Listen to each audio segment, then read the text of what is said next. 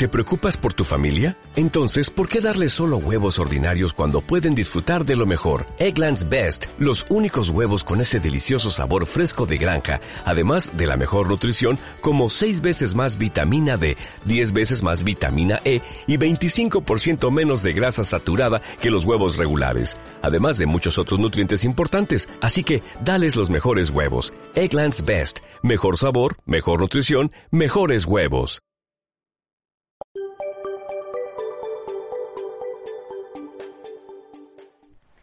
En los últimos 15 años, sin tener en cuenta el 2020, nuestra economía ha crecido en promedio al 3,8% y nuestro nivel de desempleo ha sido del orden del 10,4%.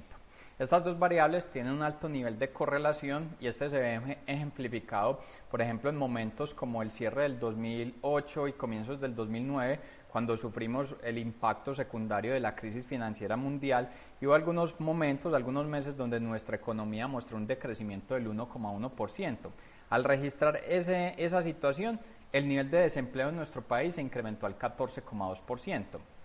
Este año, con la crisis del gran aislamiento, hemos visto cómo nuestra economía en un mes como el de abril mostró un decrecimiento del 20,2% y nuestra tasa de desempleo se incrementó a niveles del 21,4%. Esta relación o esta correlación entre dinámica económica y tasa de desempleo, si bien se ve marcada en la historia, hay algunos momentos que muestra como una especie de excepciones y un ejemplo puede ser el año pasado. En 2019 nuestra economía mostró crecimiento y los niveles de desempleo no lograron eh, reducirse. La razón explicada en que el año pasado estábamos creciendo más por dinámica del consumidor atado a dinámicas del comercio y en ese consumo se estaba dando no tanto por bienes fabricados localmente, entonces esto no estaba generando dinámica de crecimiento en la industria y en el agro, que son grandes sectores eh, empleadores. Sin embargo, esa correlación siempre ha existido y volvemos a verla este, este año, incluso en los meses recientes, después de haber mostrado ese decrecimiento del 20,2% en abril, la tasa de decrecimiento ha venido mejorando. Es decir, entre junio y julio esa tasa de crecimiento está en el orden del 9,6% y al momento de registrar esa dinámica, el desempleo que está en el 21,4% ya registró un nivel del 16,8%.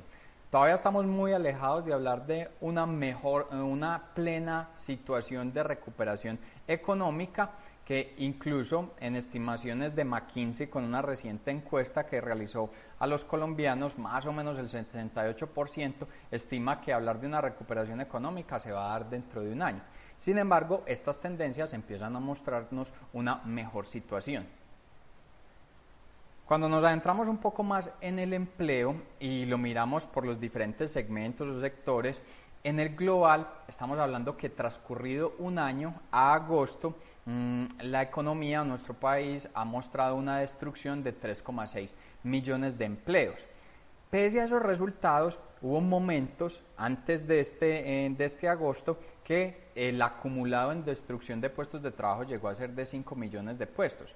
Quiere decir que entre junio y agosto de este año se han recuperado 1,3 millones de puestos de trabajo respecto a abril y junio del mismo año.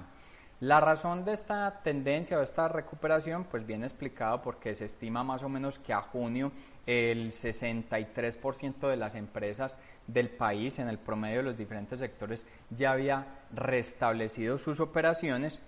Y cuando uno lo mira por segmentos o por sectores, encuentra unas tendencias interesantes, por ejemplo en la construcción, que ha recuperado más de 250 mil puestos de trabajo, se encuentra en algunos segmentos de venta de vivienda que sus tasas están similares en comercialización a niveles antes de, COVID.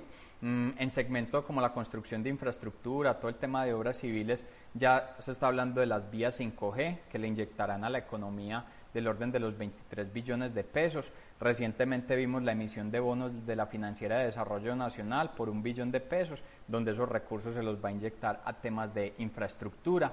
Otro segmento que ha mostrado una recuperación en puestos de trabajo es lo que tiene que ver con el agro, más o menos 450 mil puestos se han recuperado, explicados por un crecimiento en la demanda local, sobre todo en lo que tiene que ver con la industria de fabricación de alimentos, donde el agro es proveedor de esta actividad, pero también explicado en lo que tiene que ver con las ventas internacionales. Estamos hablando que en el primer semestre de este año se exportaron 1,4 millones de toneladas en, en agro, el año pasado era 1,3 millones de toneladas, entonces hay un crecimiento y en subsegmentos dentro del agro uno encuentra crecimientos en exportación del 50% en la parte cárnica, hay una dinámica interesante en el frente de tilapia, en aguacatejas, en cacao, algunos segmentos de cereales también están mostrando unas dinámicas eh, favorables.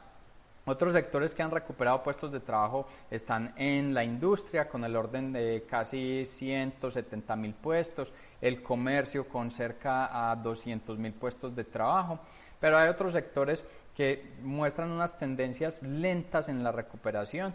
Uno de ellos puede ser eh, eh, los hoteles y restaurantes que han mostrado una recuperación en puestos de trabajo de apenas 23 en 23 mil personas que han restablecido eh, labores. Incluso pues las estimaciones a mayo de impacto COVID en el turismo se hablaba de la pérdida de 300 millones de turistas, que eso equivale a 320 mil millones de dólares. Y otro segmento con un alto nivel de afectación está en las minas y canteras, que incluso está destruyendo puestos de trabajo del orden de 63 mil personas que se han quedado sin empleo en este sector donde si uno lo analiza a nivel internacional, todos los bienes energéticos están presentando disminución en su demanda, a excepción de lo que tiene que ver con las energías renovables. Y en el caso particular de Colombia, se están dando limitantes para el desarrollo de nuevos proyectos por todo lo que tiene que ver con los procesos de consultas previas. Esta tendencia en recuperación de la empleabilidad pues tiene que ver con la dinámica de crecimiento económico, pero también con poder mantener un ecosistema empresarial activo. Y ese ecosistema empresarial activo pues está explicado por el nivel de resiliencia y resistencia que han tenido los diferentes empresarios de poder salvaguardar sus empresas. Uno de los ejemplos está en, el volumen de solicitud de insolvencias empresariales ante las supersociedades. Este año ese nivel de solicitudes en el primer, eh, en el primer semestre está mostrando incluso una reducción del 22% con respecto al, eh, al año anterior. Y es que dentro de estas solicitudes de insolvencia, si uno lo mira a nivel internacional, han habido casos muy sonados como el de eh, Victoria's Secret, J. Crew, Brooks, eh, Brooks Brothers, Forever 21. En el caso colombiano van en el primer semestre 452 solicitudes de insolvencia. Ahí están los casos de Tostado, CBI, eh, Bioenergy, John Restrepo, El País. Recientemente vimos la salida de, de Office Depot de, de Colombia. Y para que un país pueda recuperar la empleabilidad, pues es clave que pueda mantener las empresas, porque si los empresarios logran mantener sus compañías, es probable que en los temas de recesión económica hayan recortado puestos de trabajo, pero si su empresa no se insolventa y no se liquida, al momento que hay una recuperación económica, más rápidamente las personas se insertan a la compañía, recuperan sus labores, eh, diferente a un caso donde si la compañía se hubiera liquidado.